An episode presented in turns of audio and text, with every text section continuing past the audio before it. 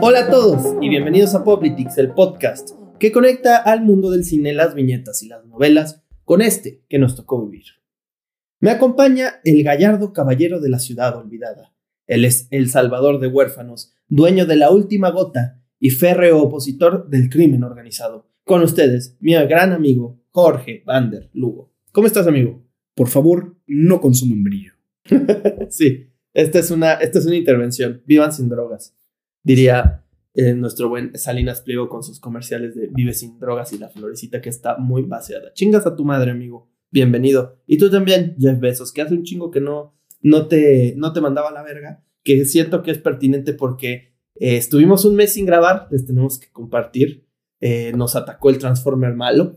Y Megatron. El Megatron. Y estuvimos un mes entre todos, este, pues... Tirados. Tirados. Yo me desperté un día, eh, después de que Diego vino a grabar, y no había entrado al baño.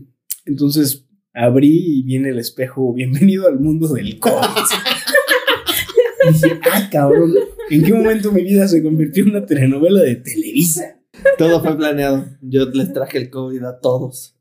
Eh, Tristemente.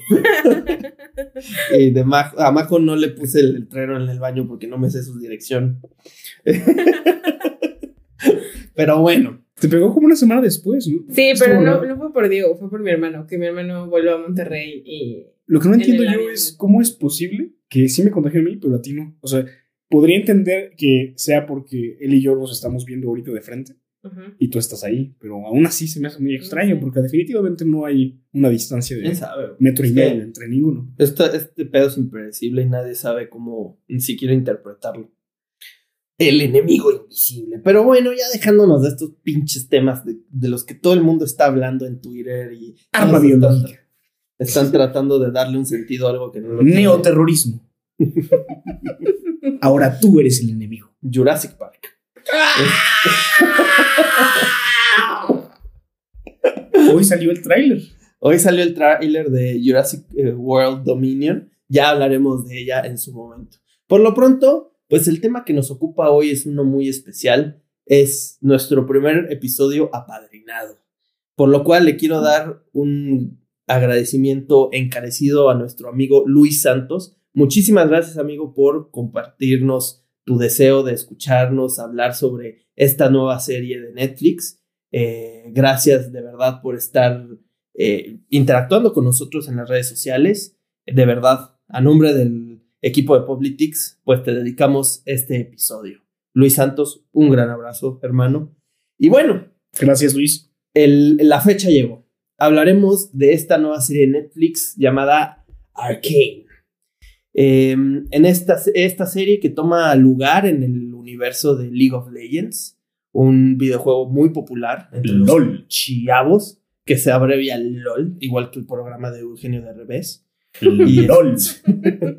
y, la frase, ¿no? También de los Centennials. Así es. X. Em, y pues ya, la animación, el formato de animación, creo que como primer comentario es algo muy muy atractivo, eh, espectacular, diría yo. De repente un poco incómodo a la vista, pero no en el sentido de que esté mal hecho, sino que es algo muy, eh, muy saturado, muy, no sé, algo muy nuevo. No, nunca había visto un estilo de animación así. No idéntico, pero ¿no te recordó un poco a Spider-Verse? Un poco, pero, pero este es más frenético. todo Sí, por eso. No idéntico, pero a mí me dio una evolución. Sí.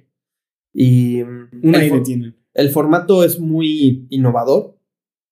Y pues, bueno, cuando Luis nos hizo esta recomendación, yo creí realmente que uno tenía que jugar League of Legends para entenderle un poco a esta serie, agarrarle el hilo y pues, ¿cuáles fueron tus, eh, tus primeras impresiones? Para mí no fue necesario.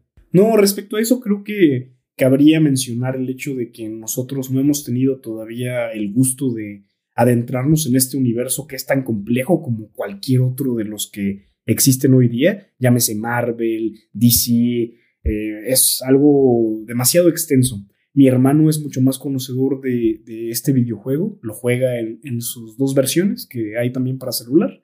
Ah, Y pues sí, él me contó un poco más sobre el lore de, de LOL. Y sí, efectivamente es muy, muy, muy intenso, muy profundo, muy rico.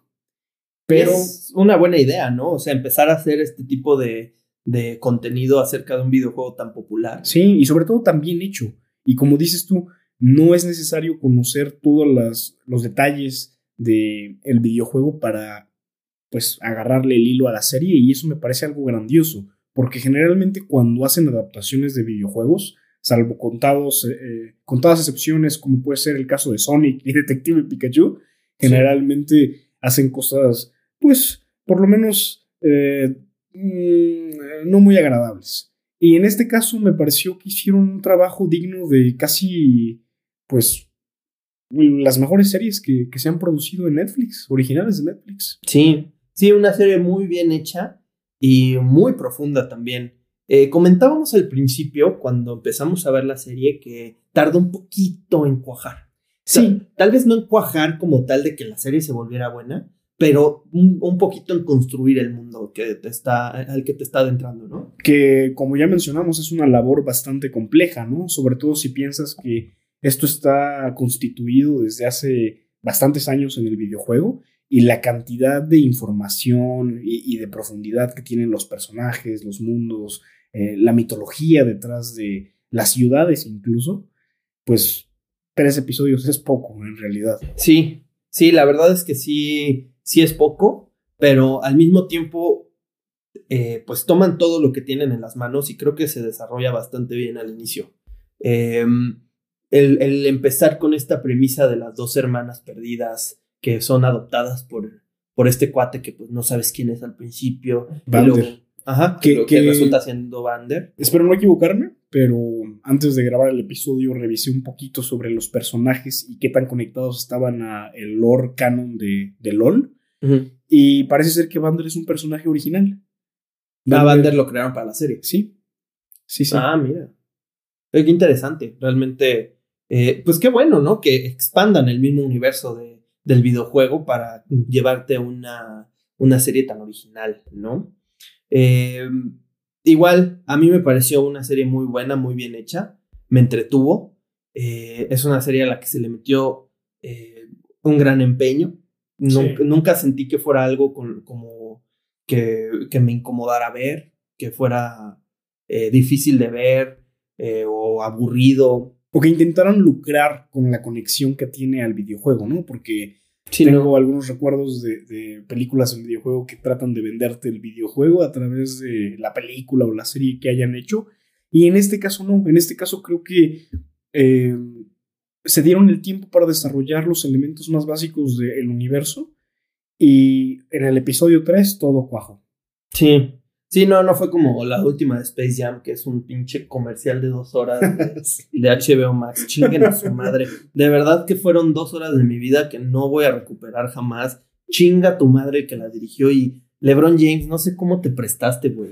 O sea, para que te nominen a un Razzie por interpretarte a ti mismo, güey, es porque neta estás del culo. Sigue jugando básquetbol, güey. No te metas en otras cosas. Ya probamos que no sirves.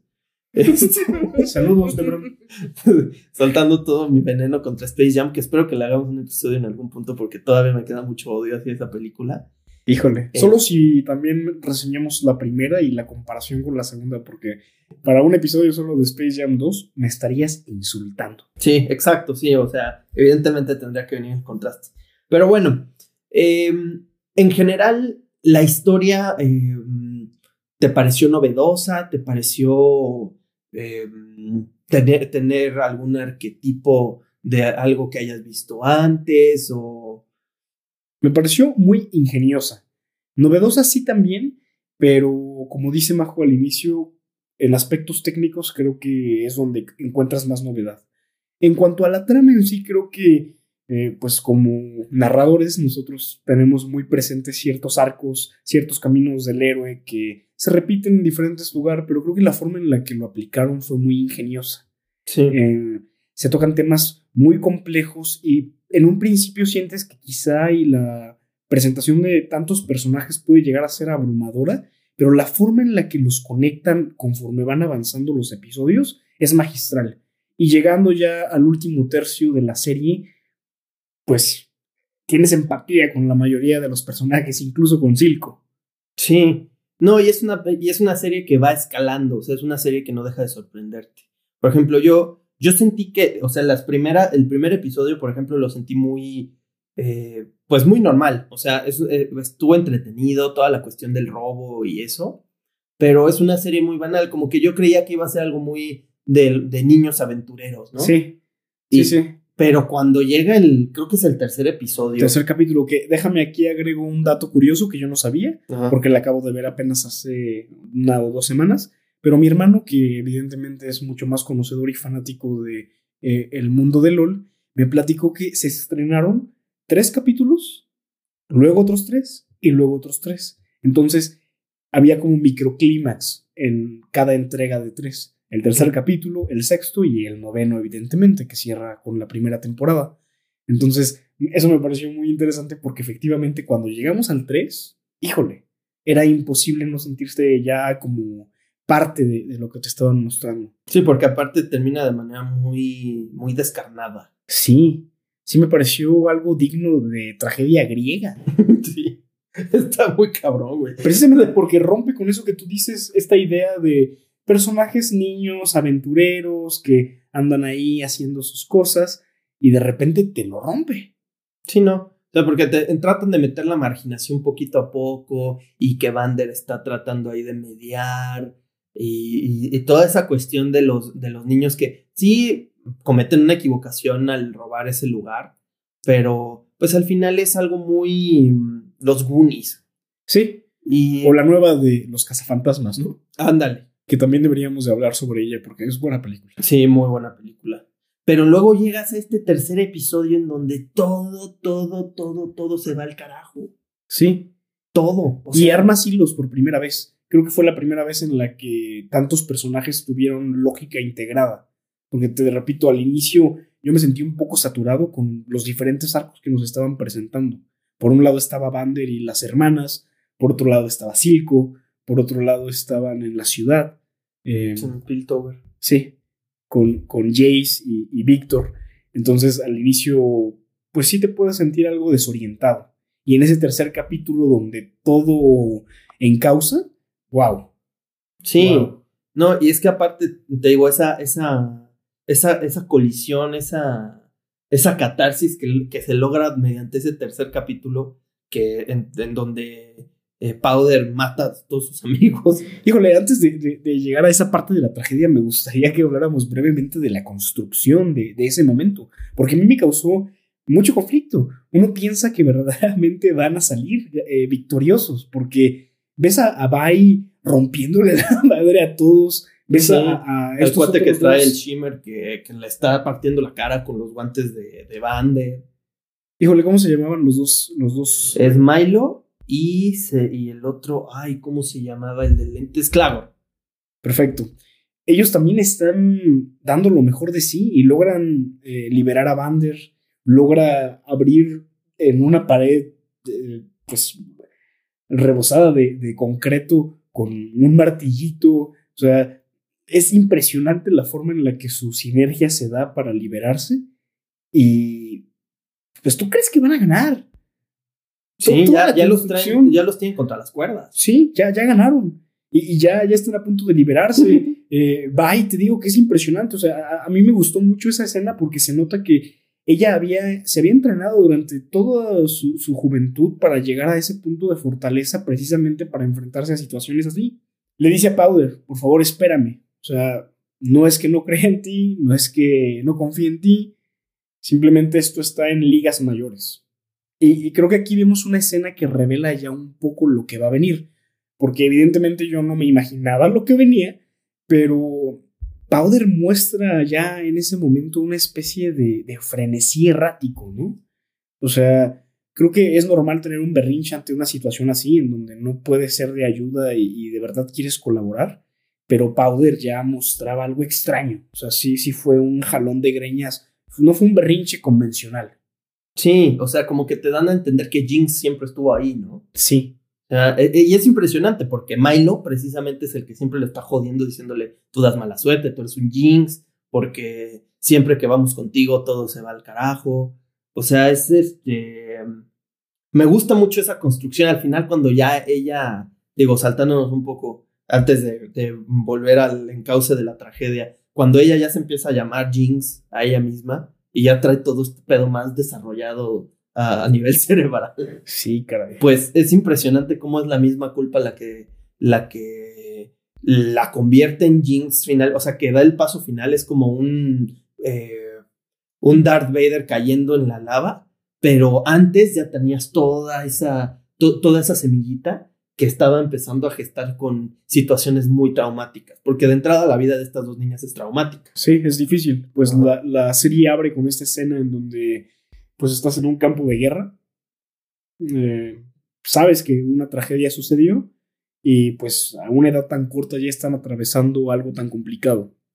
Entonces, pues sí, me pareció muy interesante cómo abordaron esta cuestión de las enfermedades mentales y sobre todo el hecho de que quizá estén latentes en la mayoría de nosotros, de una forma u otra, y ciertos catalizadores simplemente pueden orillarte por caer al vacío que, que implica algo así, ¿no? Y, creo que ese es un recurso muy utilizado tal vez con el Joker, con la misma Harley Quinn. y, pero, un mal día. Exacto, un mal día. Un muy mal día, un mal día que le cuesta la vida a tu padre adoptivo, a tus dos hermanos. Sé que no son hermanos biológicos, pero eran hermanos. Y que tu hermana finalmente te diga Jinx, que eso era como lo que a ti te dolía tanto. Que, que, ahí también yo entiendo el por qué lo hizo ella. O sea, ¿quién claro, no, ¿quién no se sentiría? morir a sus amigos y a su papá, y, y, además de que los vio morir, siento que eh, tal vez si no estamos dimensionando lo... Yo nunca había visto algo así. O sea, lo, lo, lo grandioso que es el que te engañen de esa forma. Sí, Porque sí crees que, que, lo van a lograr y sientes... O sea, desde ahí empiezas a empatizar. Porque dices, güey, o sea, Bai ya está más desarrollada, ya ves este deseo por apoyar a Vander de una u otra forma, por ser más madura, y también pues ves esa fuerza interior que finalmente logra liberar la situación. Sí, claro. Ves a estos dos también pues llegando a su máximo, ¿no? Eh, eh, dando todo de sí. Ajá. Y cuando Powder llega, es muy curioso el que antes de, de ese momento jamás habían funcionado sus artefactos. Sí. Y esta única vez en donde de verdad no ocupabas que funcionara. ¡Pum! No, y es que aparte, ¿sabes qué? El gusanito Disney que, que existe en el cerebro de todos nosotros eh, accionó en el mío para decirme, Powder va a llegar al final a salvarlos a todos. Que el, el, aparatito que ella está haciendo finalmente va a funcionar y le va a romper la madre a, a Silco y a, sus, y a sus amigos. Pero que llegue y desmadre a todos sus amigos, a sus hermanos y a, y a, su hermana y a su papá. Porque no le hace nada a los otros, ¿eh? Digo, no, no recuerdo exactamente, pero según yo ya Bai había logrado desarmar a todos los demás. Y pues nada más estaba este brother lleno de brillo. Y ni siquiera le hizo nada. A él no le pasó nada, o sea, la explosión terminó destruyendo nada más a su lado. Y, y además fueron muertes muy gráficas también. Sí, otra cosa que hace muy bien Arkane, o sea, no es una serie violenta nada más a, lo estúpido. O sea, realmente cuando hay violencia es cuando la serie, o sea, el, guion tiene la necesidad de impactarte para que sepas que es un punto de quiebre. Sí. Para que sepas que ya la cosa ya no va a ser igual, que ya vamos hacia otro lado, ¿no? Eh, es, es, es, que esa escena, o sea, yo me quedo con esa escena. La serie es muy buena, pero es que esa escena. Sí. Esa escena es impresionante y, y, y, e incluso al final, ¿no? Cuando ella ya está deshecha en el suelo, eh, que va y se va a otro lado como para, pues, medio desahogarse y que la capturan, y que llega a Silco y es con Silco con el único con el que eh, puede hablar en ese momento y con quien se puede refugiar, que al final es un, un, pase libre para que haga, ella le dé rienda suelta a toda su maldad interna, ¿no? Su locura, sobre todo. Ahí creo que eh, en un momento vamos a tocar un poco más esta figura de, el gobernante y, de los dueños del capital, pero cada vez eh, me oriento más a creer que la maldad está más relacionada a la ignorancia de lo que uno piensa. Pero bueno. Y es impresionante porque mm, hasta cierto punto las dos niñas tienen un, un background similar. O sea, hasta que llega esta tragedia en donde ellas dos se ven en un lado tan distinto del suceso. Sí. eh, las dos tienen un, un, background similar. Sí, obviamente tienes, eh, tienes que considerar la diferencia de edades y el papel que juega Bai, ¿no? Como la hermana mayor, pero los backgrounds son similares. Ellas sufrieron hasta cierto punto algo similar, ¿no? Sí, y uno podría pensar que incluso a Bai le fue un poco más complicado porque ella también asumió el rol de protección hacia Powder, que, que, después se transforma en Jinx. Y, y, creo que lo que terminó por desatar todo esta uh, frenesí mental en Powder, pues es el hecho de que, como ya decíamos, había algo gestándose dentro de ella. Y, y es un comentario quizá muy breve, pero creo que sí tocan ligeramente esta cuestión de, de la salud mental, el ser conscientes de algunas de nuestras manías, de no pensar que son algo común o que le pasa a todos y darle un poquito más de prioridad a eso, ¿no? De atenderlo a tiempo.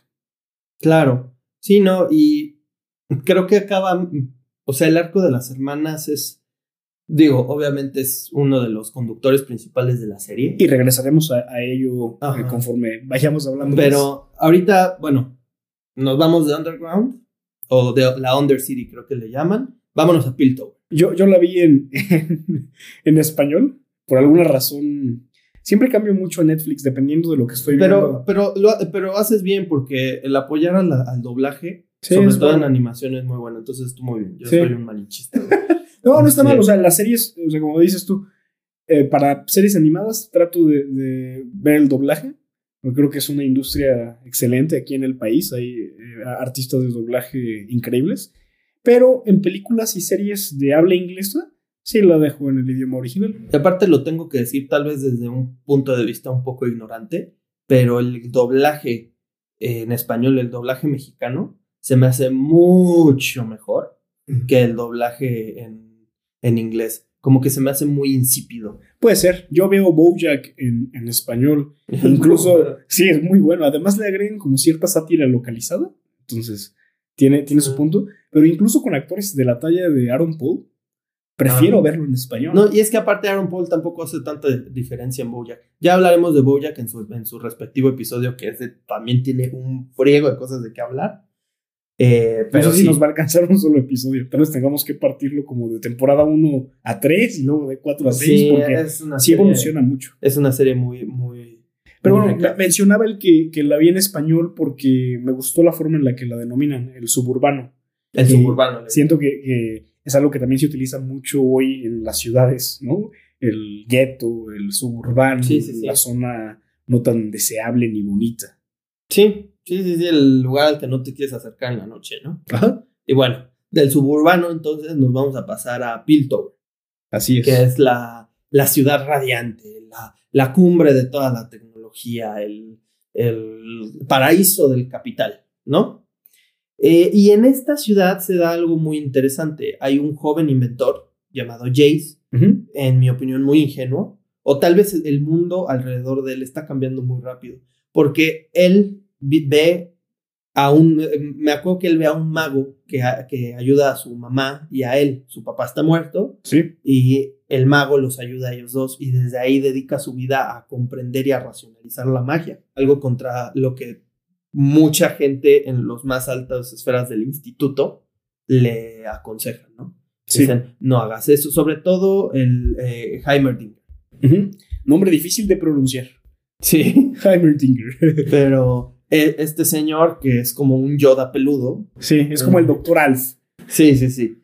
Él le dice, no, hijo, no te metes ahí porque hace mucho en las eras pasadas nos costó eh, muchísimo, muchísimas vidas y fue un desastre. Y si vuelves a abrir esa caja de Pandora nos va a cargar el payaso a todos. Y sobre todo, no me des comida después del anochecer.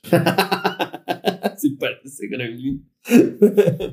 Me parece a mi perra Lola. Eso es lo que te iba a decir, güey.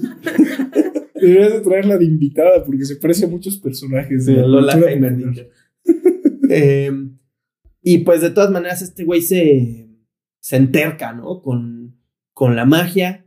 Se encuentra a un buen compinche que es Víctor. Sí, que, que ahora que mencionas a Víctor, ambas escenas de origen son grandiosas. Sí. Especialmente la de Víctor, ¿eh?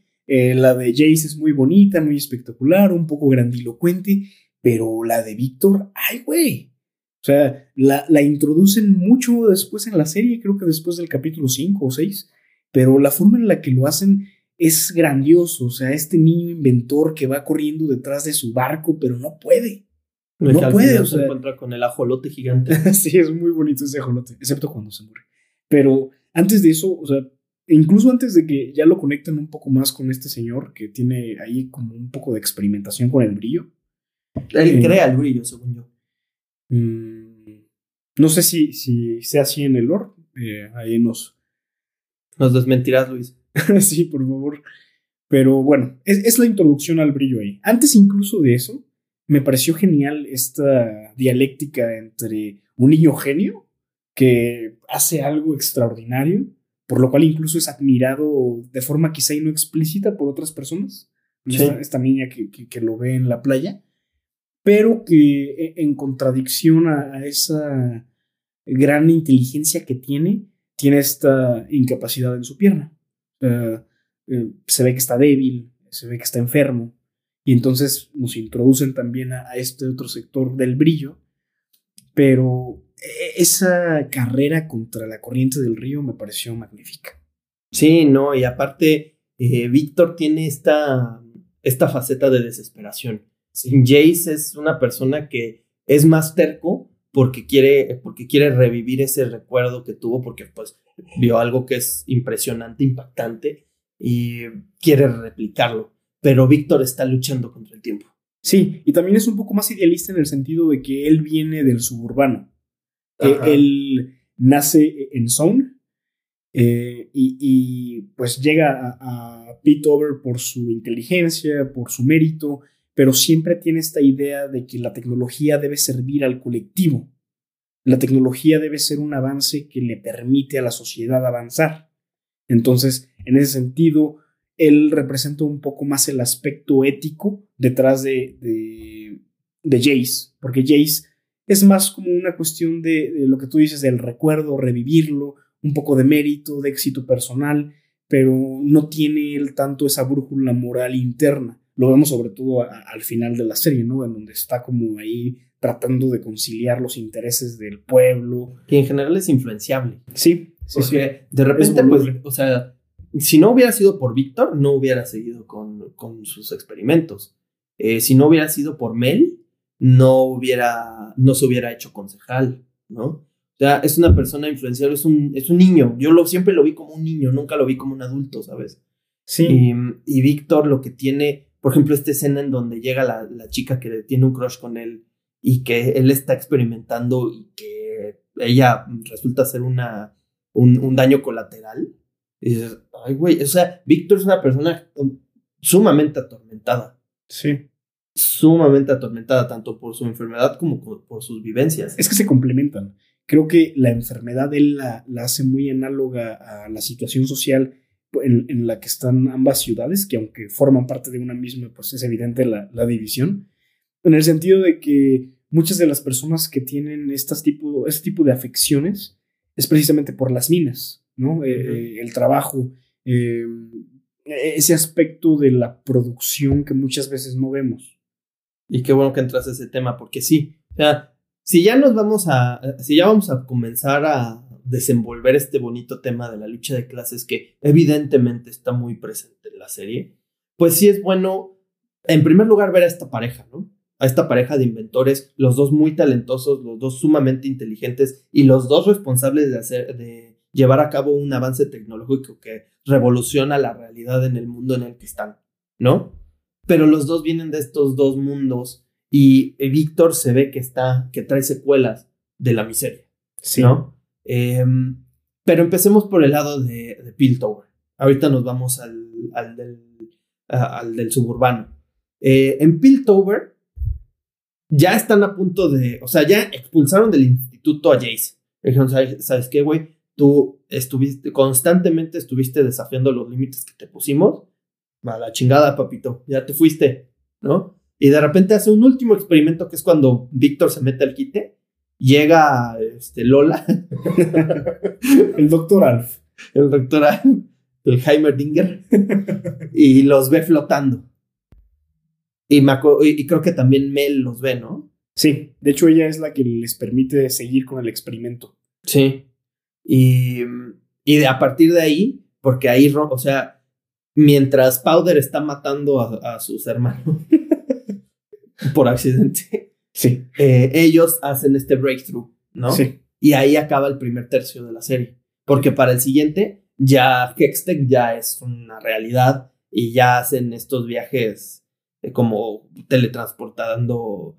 eh, me imagino que es tanto gente como. Sí, es la, es la mercancía. especie melange de este universo, Ajá, básicamente. muy buena referencia. Sí. Eh, Ya, ya nos acercamos pronto a, a grabar Dune, sí, el especial de Dune que... sí, sí, sí. Y más para la temporada de premios. Sí, Eh, sí, sí. Que por, que por cierto, digo, yo ya luego al final del cap- de este capítulo les vamos a anunciar un, un pequeño proyecto que tenemos para la ceremonia de los Óscares, o como me gusta llamarla a mí, la ceremonia de las agendas. Entonces, pero bueno, les contamos al final del episodio. Eh, sí, ya hay una, ya, ya es una realidad, Hextech, ¿no? Y Jace está siendo galardonado a lo estúpido por esto porque hay una ceremonia en donde él termina siendo el poster boy, ¿no?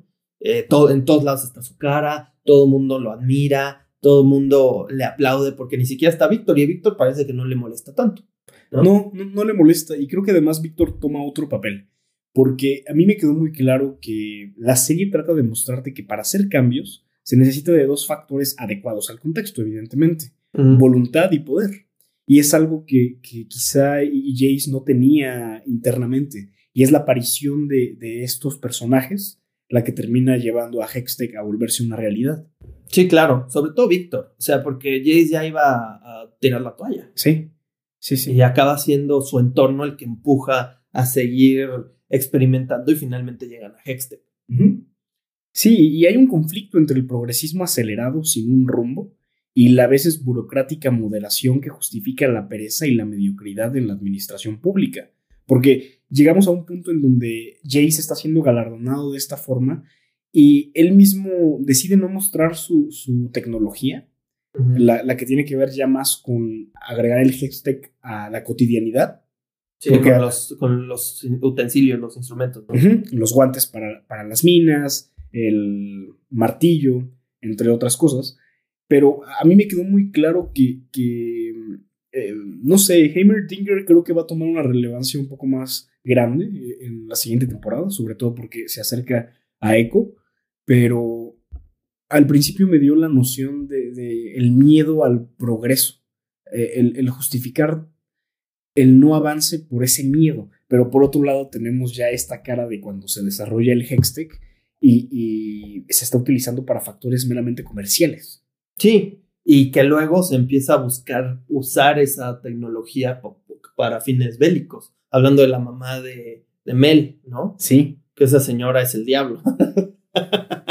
Está cabrón. Está muy, muy cabrón. Es una mujer muy poderosa, evidentemente sale muy poco en la serie. Espero ver más de ella en la segunda temporada. Sí. Porque sí es, una, sí es un personaje muy imponente. Yo sí lo vi. incluso, ¿No? digo, creo que manteniendo la justa proporción en el sentido de que a Silco se le da muchísimo más desarrollo, pero me parecería que ella tiene más características villanescas que el mismo Silco. Sí, o sea, empezando por, por haber sacado a Mel de su, de, pues, de su tierra. Sí, le exilió. Ajá. Eh, y pues queriendo usar, o sea, la única razón por la que visita Piltover es precisamente para investigar sobre esta nueva tecnología y ver cómo eh, hacerla bélica, ¿no? Y según ella es mucho para proteger a su país, pero me sonó mucho ese argumento como de cierto país que tenemos en el norte, de proteja a tu país, sí, a huevo, armen todos a sus ciudadanos y por eso hay tiroteos, ¿verdad? Que por cierto, ojalá que esto no tenga mucha relevancia en el futuro, pero justamente estamos atravesando una amenaza de guerra. Que digo, eh, Estados Unidos ya lleva casi, no sé, eh, la Guerra Fría que, que empezó los 50 ya más dura y, y, pues estamos eh, 70 años después todavía con esos remanentes. Sí, no, o sea, es una, una guerra de quién la tiene más grande, mortal, mortal. Estados mortal, Unidos, tu madre. Sí, sí, sí, sí, totalmente. Pero para mí la mamá de Mel es Estados Unidos en la serie. Sí, sí, sí, probablemente.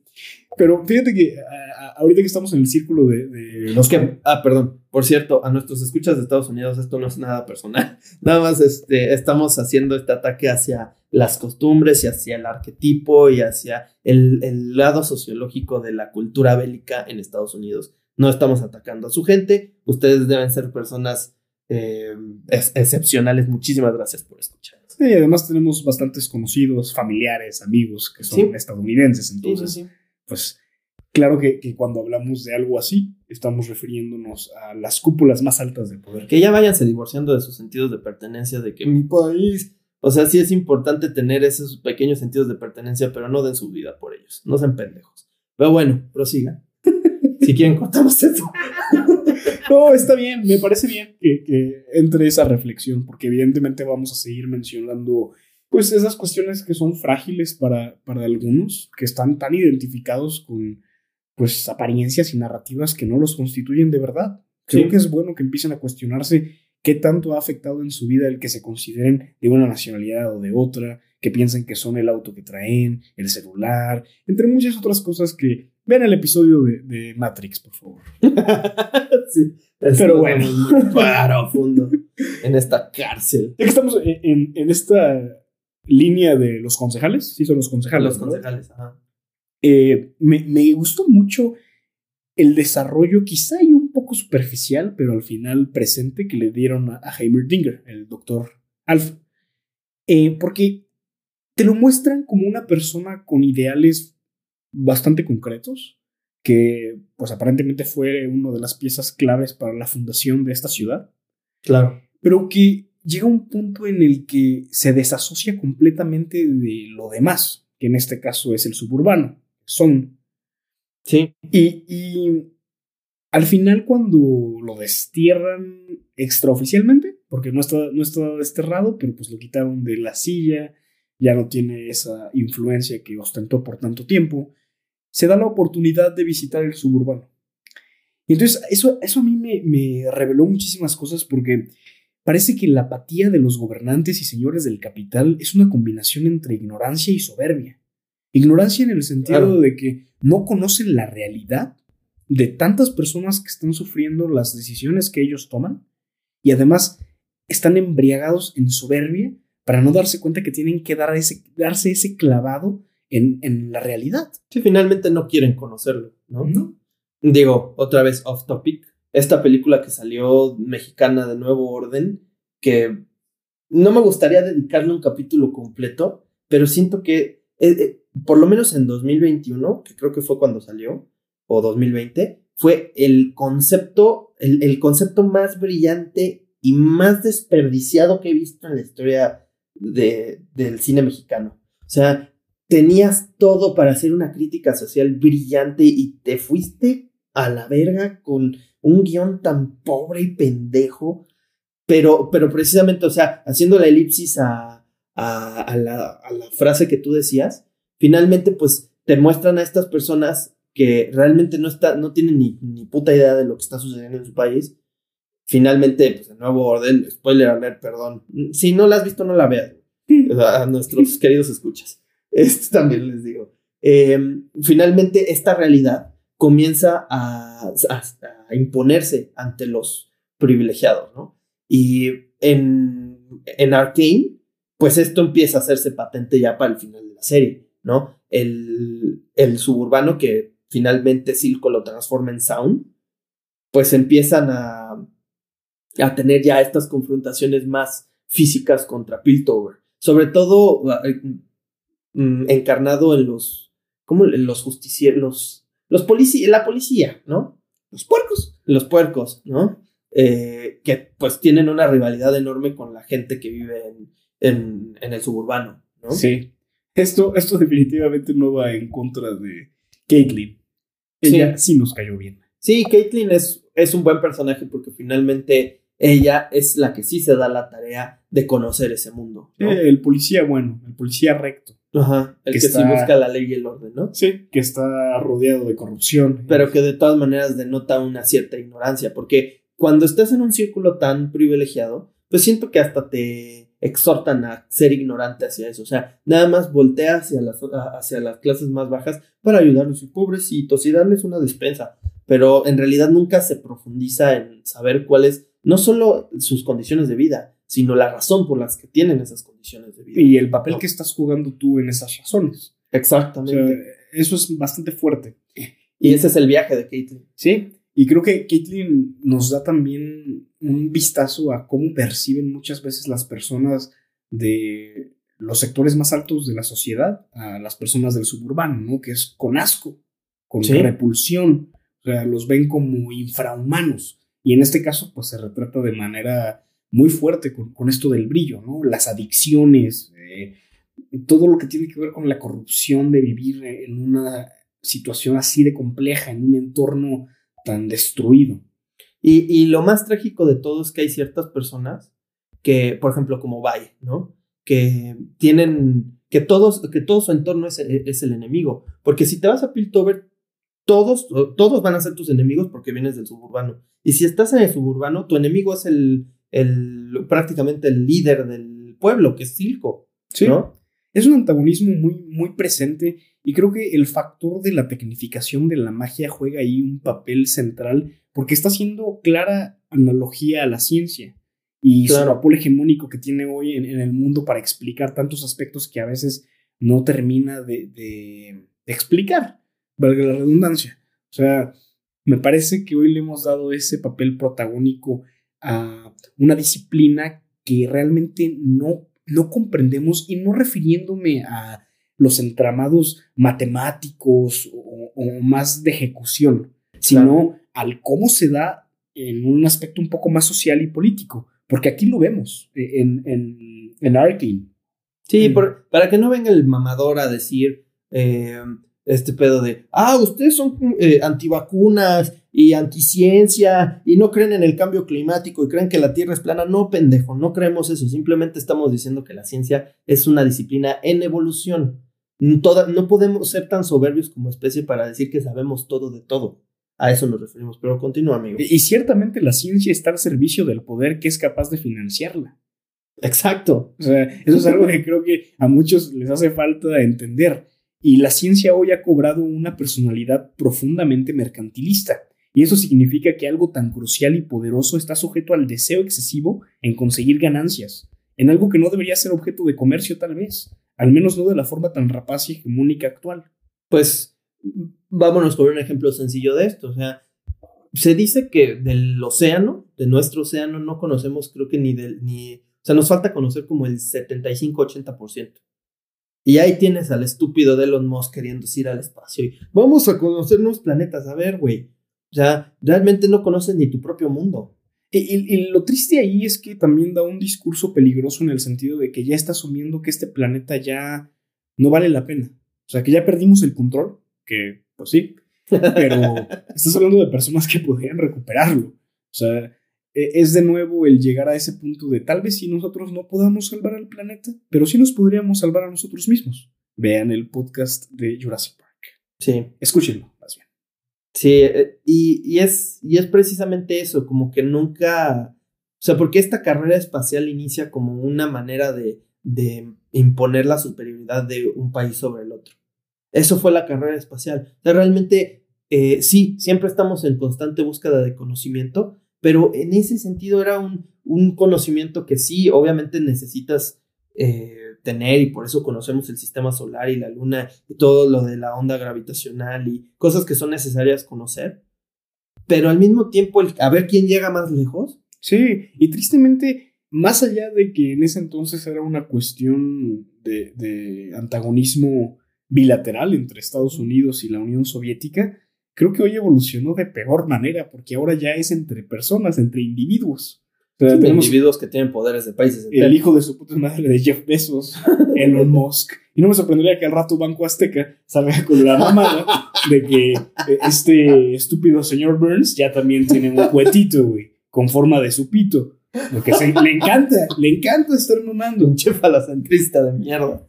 Ahí con una imagen en su cueto me lo imagino como. Eh, ¿cómo, era esta? Eh, el juguetón o esa madre que tenía su fundación, el pendejo. Sé tuitear, chavo. Soy cool. Me pongo los ojos rojos. ¡Ay, cuidado! Mente de tiburón. ¿Ya votaste por tu cantante favorito en la academia? Qué bueno que haya diferencias sociales, porque eso impulsa la innovación. Todos Chingas. nos vamos a contagiar de COVID. Pues ya acéptenlo. Chingas a tu madre, Salinas Pliego. Pero bueno, y, precisamente creo que es, es muy buena esa crítica que llega, a la que llega Arkane de esa indolencia en las esferas más altas de poder. El, traer a, un Salinas Pliego o un Jeff Bezos tampoco es como que nada más lo sacamos porque hay una hora determinada en Poplitics en donde tenemos que empezar a echarles mierda. No. O sea, creo que, cre- creo que es muy pertinente el saber que gente que maneja Piltover en esta serie ficticia maneja nuestro mundo también, ¿no? Sí. Y hay un suburbano enorme, enorme, brutal, gigantesco, que esta gente está ignorando, güey. Viviendo en sus, en sus edificios brillantes y debatiéndose sobre una tecnología u otra que sí están diciendo, no, pues es que es un gran bien para el mundo. No, es un gran bien para ti, güey. Sí. Porque Hextech sirve para impulsar el comercio. ¿Y a quién beneficia el comercio? Su- los- el suburbano no ve nada más que el, el brillo, güey.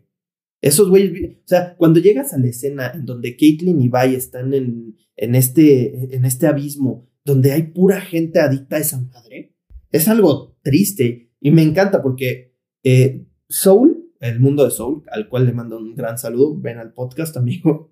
Eh, O por Zoom, si no quieres venir a Tolimán. Porque de ahí somos. Escobedo. Eh, pero él Saludos también a Pedro Solórzano.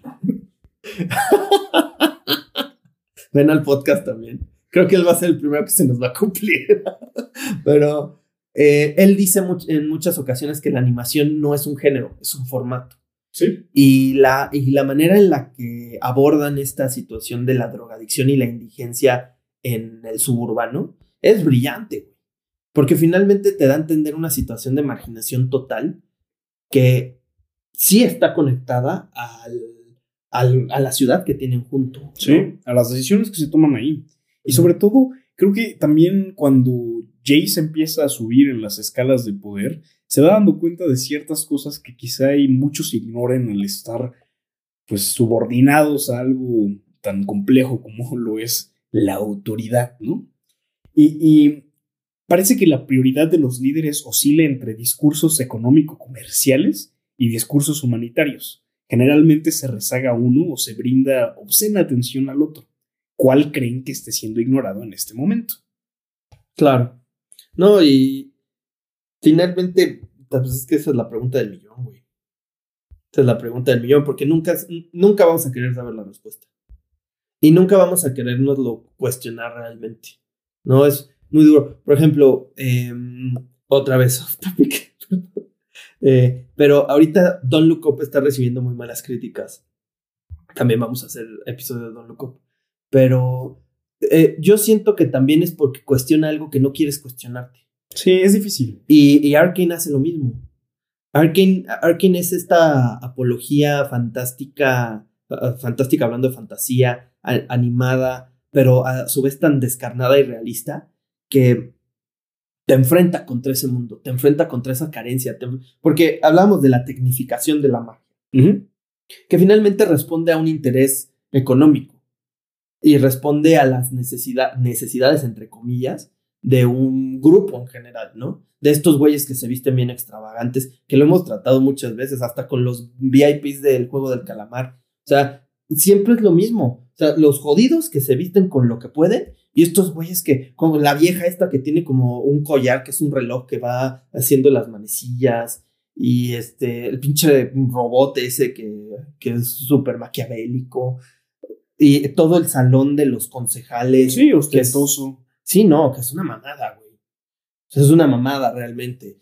Y, y mira, tal vez y ya que mencionas esto, es oportuno decir que no es como que nosotros tengamos algún tipo de resentimiento personal, pero el mandar a chingar a su madre a un Jeff Bezos, a un Elon Musk, a un Salinas Pliego, obedece también a que es la forma moderna de decir que el rey va desnudo. Estas personas se han vendido también ya como ídolos modernos y son arquetipos que quieren tener popularidad precisamente para no ser derrocados. El hecho de que te vendan que tú puedes convertirte en ellos no es para, para tener herederos o personas que sigan sus pasos. No, es simplemente para que la gente piense que puede llegar ahí y en consecuencia no se dé cuenta de que su miseria sí está ligada directamente a toda la riqueza que tienen ellos. Y es un juego de ajedrez para lavarle la- el cerebro a la clase media. Porque finalmente los habitantes de Piltover ven a la gente de- del suburbano como apestados, precisamente por, digo, aparte de que el aspecto pues no es muy favorable por las mismas condiciones en las que viven, pues se te enseña desde pequeño a que esa gente es peligrosa. Sí. Y esa gente te, te puede malinfluenciar o te puede eh, hacer daño. Y, y simplemente pues estás dándole a un demográfico que tú, tú mencionabas en el episodio de los asesinos que, que cuando un ser humano está acorralado te muerde. Y esa gente generalmente está acorralada, güey. Sí, y además métele también esta narrativa de que son así y asá y se van a convertir en eso. Digo, sumado evidentemente a todos estos En animales. eh, materiales que sí los condicionan de forma directa. Eh, súmale esta narrativa de asco, de repulsión. ¿Y en qué se van a convertir, caray? Sí, ¿no? Y eh, volviendo a la escena del, del abismo, pues los tienen viviendo como animales. que no es muy difícil, no, no es muy difícil ver eso también en la realidad. O sea, creo que eh, bien, bien lo dices. Arkane es una serie fantástica en los dos sentidos, tanto en que Sí. pertenece a, a el género de la fantasía como eh, el hecho de que es algo fantástico, pero sí es cruda en ese sentido y, y no es necesario irse a, a- a un lugar muy lejano para ver que el suburbano está aquí al lado. Sí. Y, y- y, eh, quizá ya para terminar este comentario sobre el aspecto económico, que creo que va a ser algo muy recurrente en este programa, porque siempre está ahí, o sea, vean casi cualquier serie o película buena y de alguna forma va a estar ahí impresa la, la lucha de clases. Pero me acuerdo que cuando todavía era tan idiota como para discutir con personas en redes sociales. Tan me- joven, güey. No te digas idiota. Estabas joven. Todos fuimos ese güey alguna vez. Sí, quizá, quizá. Pero bueno, en alguna ocasión me, me tocó discutir sobre el maniqueísmo económico en el que hemos caído. En el pensar que si criticas el capitalismo, automáticamente ya estás convocando al socialismo. Y, y ay, güey, ¿qué quieres? ¿Que nos convirtamos en Venezuela? ¿Que nos convirtamos en Cuba? A ver, güey, asómate a- a el gueto de al lado de tu colonia, güey. Ahí está tu Venezuela, ahí está tu Cuba. ¿De qué estás mamando? Sí, o sea, es estos comentarios que muchos dicen, pues desde tu privilegio. Pues sí, güey. O sea, no muchos tienen el privilegio de vivir bajo techo, güey. Y, y la cantidad de gente que no obtiene ese beneficio cada vez es mayor y cada vez es más alarmante. Y luego uno se pregunta por qué los problemas sociales están tan agravados. Y luego uno se pregunta por qué los guetos crecen cada vez más, ¿no? Y luego se preguntan por qué hay inseguridad. Me voy a meter en camisa de once varas tal vez ahorita con el comentario que voy a hacer. Pero luego se preguntan por qué hay tanta violencia, incluso de género, güey. O sea, la marginación, sí, obviamente hay un, un, un, un factor cultural que hay que tomar en cuenta y hay que abordar. Pero también la marginación juega un papel muy importante, güey. Si tratas a un sector de la sociedad como animales, van a actuar como animales. Y muchos se quejan de eso, de que no, y es que en esos pueblos a la mujer se le hace tal o a la mujer se le hace cual. ¿Por qué crees que es, güey? Porque al principio tú eres el, bueno, no al principio, tú eres el primero en decir que esa gente no es como tú. ¿Cómo esperas que, actúe- que actúen como tú? Sí, y, regresamos a, a esa situación que, que exponíamos muy bien en el capítulo de los asesinos seriales. La sociedad actual en las cámaras de eco y los coliseos en los que se han convertido las redes sociales no buscan conversación, buscan condenar, buscan señalar, buscan decirle, eres un pendejo eh, metido en una ideología de tal y cual, sin darse cuenta que ellos también están encarnando una ideología de antagonismo y, y no se dan cuenta que no va a cambiar nada haciendo eso, porque las personas a las que está señalando se van a ir a otra cámara de eco, van a gestionar ahí todas sus frustraciones, se les va a aclamar quizá y van a promover violencia. ¿Cómo, cómo esperas cambiar algo si ni siquiera te das el tiempo de entenderlo? Es que es eso, es eso, o sea, no puedes querer cambiar algo sin entenderlo antes. O- y estratificando, güey. O sea, lo que se hace es estratificar. O sea, se, se- se te, se te etiqueta. se te quiere meter en un molde. Y, y finalmente eso es lo que causa el problema. ¿no? Yo, yo, yo insisto en, en que no puedes querer cambiar algo sin entenderlo. Y una vez que lo entiendes, a veces llegas también a esta realización de que quizá ahí no tienes ni, ni razón para pedir que cambie, porque internamente tú también tienes muchas de esas cosas que tienes que trabajar. Y, y lo ves ya con más compasión también.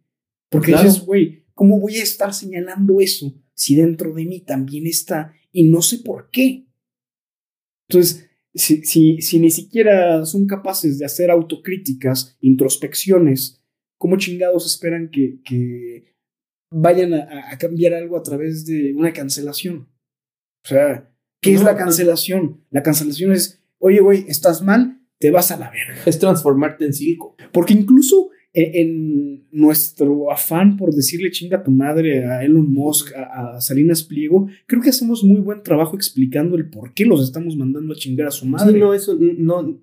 Digo, habrá gente, no lo sé, no quiero, no quiero saltarme a decir que la gente puede comentar algo, pero va a haber mucha gente que te puede decir, es que pinche envidioso, güey. Eres un resentido, güey. Sí, él hizo su varo con su esfuerzo. Sí, güey, no es porque su papá fuera un multimillonario que explotaba gente en Sudáfrica. Que él mismo ha de estar explotando gente en Sudáfrica ahorita. Entonces, Probablemente para sacar coltán. viene, viene, viene con mucho costo humano el hecho de, de ignorar este tipo de cosas. Muchísimo costo humano eh, conlleva el ignorar el, el, el origen de la riqueza de estas personas. Sí. Y, se, y, y Arkane es una, es un, hace una gran alusión a ello. Porque la gente que, que está en Piltover y está en los grandes círculos, está como está, gracias a que existe un suburbano, güey. Sí, gracias a que hay una fábrica minera ahí también. O sea, son muchas cosas. Y, y por eso es que a veces llegamos a, a estos comentarios contra personas como Salinas Pliego, especialmente este cabrón, porque pertenece a nuestro país. Seguramente las decisiones que toma también nos afecta de alguna forma. Y tiene el cinismo todavía de, de decir, ah, es que la desigualdad es buena porque así se genera la innovación. A ver, cabrón, No te pases de verga. ¿Para qué necesitamos innovación? ¿Para qué necesitamos eh, progreso del que tanto hablas? Si ese progreso y esa innovación están orientadas nada más a hacerte más rico y a darnos cosas que no necesitamos. O sea, yo preferiría mil veces no tener todos los aparatos y la tecnología tan preciosa y hermosa a la que estamos sujetos y, y enamorados, si, si en cambio hubiera una estructura social que fuera un poco más justa, en donde existiera algo tal como el mérito o, o la tolerancia o todas esas cosas que le atribuimos La a- comunidad, a, la comunidad, exacto. No hay comunidad. ¿Cuál comunidad? Nos llamamos mexicanos porque tenemos eso en el pasaporte y en el acta de nacimiento Y porque Comemos- los partidos de la selección, y- y comemos cosas similares, pero fuera de eso no somos una comunidad. ¿No? Y es muy triste que lo esté No, diciendo. porque aparte se segmentan, o sea, el mexicano ante el, el extranjero es muy unido, ¿no? Si llega un italiano y te chinga, como chinga un mexicano, tú, hijo de tu puta madre, vete a la verga. Pero entre mexicanos, no es lo mismo ser cretano que regio, o tapatío, o chilango, Poblano, o poblano. Chapaneco. Y entre ellos se pelean, güey. como Ay, nuestro tú- amigo Pedro Solórzano. Y, ay, ustedes cogen entre primos, pinches regios. No, y ustedes pinches indios, los de Yucatán y la madre. Entonces dices, bueno, les dicen más eso a los de Oaxaca. Oaxaca es precioso, quiero volver a ir. Pero generalmente el, el- el comentario va hacia ellos. Y es como, güey, o sea, no hay comunidad. Tú lo dijiste. No. No, no hay una comunidad porque entre comunidades se van rompiendo y rompiendo y rompiendo y rompiendo. güey. Sí. Siempre hay una rivalidad. Dentro de Querétaro también hay divisiones, ¿no? Como nosotros que somos de Tolimán, eh, la gente del Marqués, la gente de Corregidora, la Peña gente Milla. de Querétaro. O sea, eh, hay una división muy grande y dentro del mismo Querétaro también están las colonias y dentro de las mismas colonias también hay calles y, y, y sí es una identidad que está basada en el antagonismo. Y creo que Arkane logra dimensionarlo muy bien, no solo en esta dialéctica entre las dos ciudades, entre el suburbano y, la cumbre de la cultura que representa Pitover, sino también incluso en algunos personajes. O sea, yo sí vería, por ejemplo, esta dialéctrica primero entre Vander y Silco, que después evoluciona a Jace y Silco, ya hasta el final de, la serie, entre Vi y Powder, entre Vi y, y Caitlyn. O sea, siempre hay como ese contraste de, de dos lados. Y, y me parece excelente que la serie haya abordado de manera tan real todo esto. Sí, finalmente ahí es donde deja de ser una serie simplemente basada en videojuegos vacía que nada más te quiere eh, comunicar, o sea, que su único mensaje sea bájate la app, güey. ¿no? Sí, sí, sí, como lo pudo haber sido la película de Mario Bros. o la de Doom con La Roca, que por cierto, Doom me ha estado metiendo un poquito más en, en su lore y está fuerte, ¿eh? Yo, yo sí, ahí sí soy totalmente ignorante. No, pues tu mamá, ¿cuándo te iba a dejar tener un videojuego así, güey? Te quemó a Pikachu. Saludos, señora González. Ya saldrá el episodio de los coleccionables y verán mi, mi trágica historia. Fue, fue algo fuerte. Fue algo fuerte. Pero ya, con, ya amarrando todo esto en un círculo perfecto que nos encanta aquí en Poplitics.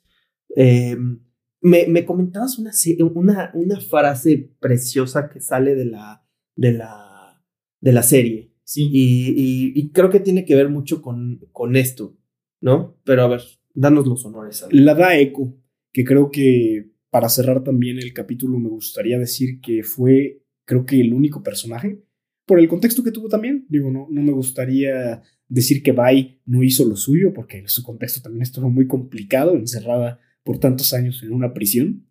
Pero Echo ve toda esta situación, ve esta guerra de, de, clases, ve esta división latente a nivel celular en la identidad de las personas y en lugar de, de transformarse en lo que cualquiera se transformaría en una situación así, busca congeniar el deseo de supervivencia de diferentes personas para crear comunidad precisamente.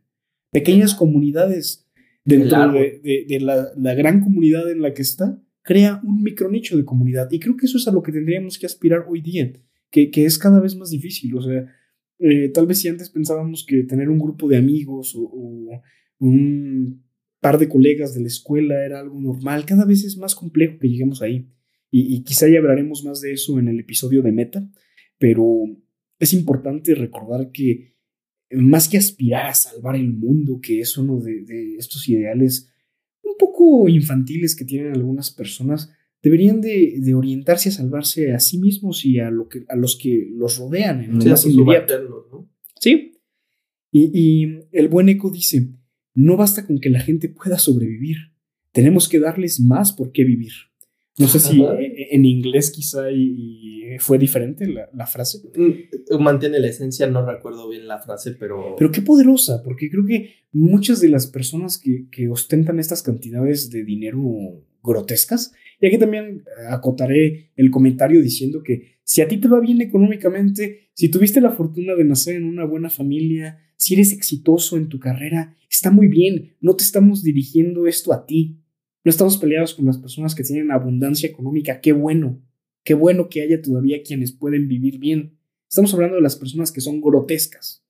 Grotescas. Y si tú, tú, tú te sientes atacado por esto, pregúntate si eres grotesco. Y ya es un eh, ejercicio de introspección que tienes que hacer tú. Sí, antes no de nosotros. matar al mensajero, checa realmente si, si hay una, un cierto rasgo de culpabilidad. Y el por qué. O sea, eso ya es un ejercicio para ti. Pero regresando a, a esta frase, señalamos a estas personas porque dicen que eh, no mames, vivimos mejor que todos los humanos que vivieron antes que nosotros. Hay más vida y las tasas de, de longevidad son mayores y la natalidad y sí, güey, pero bajo qué condiciones. Me atrevería a decir ¿A costo, ¿no? que, que en este momento hay más sufrimiento que el que ha habido en todas las épocas pasadas. Claro. Y, simple, y, y, van a llegar a los que van a decir, no, y en la Edad Media no se bañaban y los olores. Pero eran felices, güey. Y si no felices, era lo que satisfechos. Wey. Porque muchas veces haces ese comparativo, ¿no? Con la edad que estamos viviendo ahorita. Y imagínate no bañarse, pues esa era su realidad, güey. Y no había de otra. Eh, aquí hay, una, hay un comparativo. Aquí hay un pobreza contra riqueza. Obscena. Obviamente había monarquías y todo, pero eso lo veías más como un sentido incluso metafísico, ¿no? El, el monarca era el, era el representante de tu deidad, incluso en muchas ocasiones, y pues era determinado a gobernarte. Y tú tenías que vivir en tu situación y aportar de cierta manera a tu comunidad. Pero, y si quizá pero aquí ya no hay razones, güey. Y además de que no hay razones, si quizá ese reino en donde estabas no era de tu agrado, por lo menos tenías la opción de irte. Ahorita vete a dónde, güey. No puedes salir del país.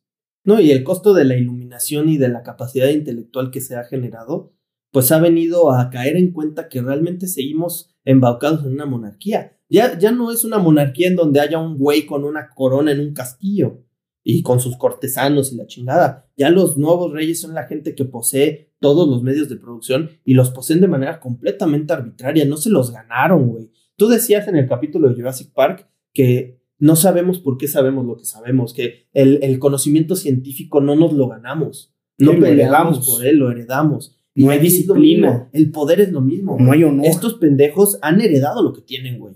Y ok, algunos lo crearon desde su garage y todo, güey, pero ¿a, co- a poco te fuiste a forjar tus, eh, tus eh, aparatos electrónicos a donde se van a forjar, de donde se sacan los, los, los instrumentos y tú mismo tuviste el costo de, o, o tuviste el riesgo de perder tu vida buscando un nuevo material? Y si no lo hiciste tú, por lo menos sabes que viene de ahí. Sí. Por lo menos sabes que viene de ahí. No, y, y lo peor es que lo sabes, güey. Serías. mo- o- o- estos güeyes, tú lo decías, o son ignorantes o son soberbios. Un entramado de los dos, me O parece. tal, o tal vez una combinación de los dos, como tú dices, pero, pero aquí hay una combinación eh, enorme, horrible, estúpida de, de ignorancia y soberbia. De no quiero, no, no sé eh, por qué están pasando mis subalternos, mi, mi gente, la gente, mi- los cohabitantes de este mundo, pero al mismo tiempo soy, soy superior y no, no tengo por qué saberlo. Porque yo vivo bien, yo me gané lo que tengo. Sí, ¿no? Salinas Pliego, ven al podcast, vamos a platicar. Y ten la suficiente honorabilidad como para darte cuenta de que eres un asco. o por lo menos recapacita, hijo. Recapacita, Justin, ya estamos vivos. Pero bueno, Otra, otra plática acalorada, amigo. sobre todo hacia el final, ¿no? Cuando llegamos a estas conclusiones, Pero creo que es normal. Generalmente llegamos a esas conclusiones, pero me encanta y creo que finalmente se empie- nuestras conclusiones se hacen más y más y más elaboradas por eso y más, y, más ricas. Em, si, si alguno de ustedes, la gente que nos esté escuchando, no está de acuerdo, de verdad los exhortamos a, a abordarnos por, eh, por medio de las redes sociales, sin agresividad, sin decir yo estoy bien y tú estás mal. No vamos a caer en este tipo de provocaciones, como diría mi presidente. no vamos a caer en provocaciones. Eh, otra cosa que quiero dejar en claro, porque hago mucha, mucha este, alusión al presidente, no, no lo trago al señor. No, no soy, no, no voté por él, no me vengan con mamadas de, de pinche Chairo, siempre estás diciendo de López Obrador. No, güey, soy apartidista. Los políticos son parte de ese entramado que acabamos de decir, en mi opinión, de gente que de verdad no tiene ni puta idea de, lo- de su realidad. Los no más no. Los no más no, exacto. Pero esa frase de no vamos a caer en provocaciones para mí es un mantra de vida. Digo, y, y Muy se, llaman, se llaman memes, ¿no? Sí. Para, Entonces, para los de otras generaciones. entonces sí, o sea, si, si ustedes buscan un debate serio, un debate constructivo, un debate que nos deje a todas las partes y una dialéctica. Sí, una conversación. Ajá. o sea, Un, un intercambio de ideas, no un eh, ya llego con un argumento diciendo que yo ya tengo la razón y tú eres un pendejo y siéntate. sí. A esos los vamos a mandar a la chingada, se los aviso de antemano. Eh, Y también a los que apoyen al segundo presidente del PAN. Sí, claro que sí. jódete. Este, Tú y todos tus niños. Pero bueno, eh, Bórralas. ¿qué más? Ay, güey. Oh, ese pendejo. Eh, bueno, pues, ¿qué más decir, amigo? Esto ha sido todo. Mi amigo e inventor de Hextech, Jorge Lugo, majo de la guardia en los controles. Aunque de repente dicen, puta, ¿por qué estoy en los controles? y su servidor les decimos gracias. Y recuerden, vivan sin drogas, sobre todo sin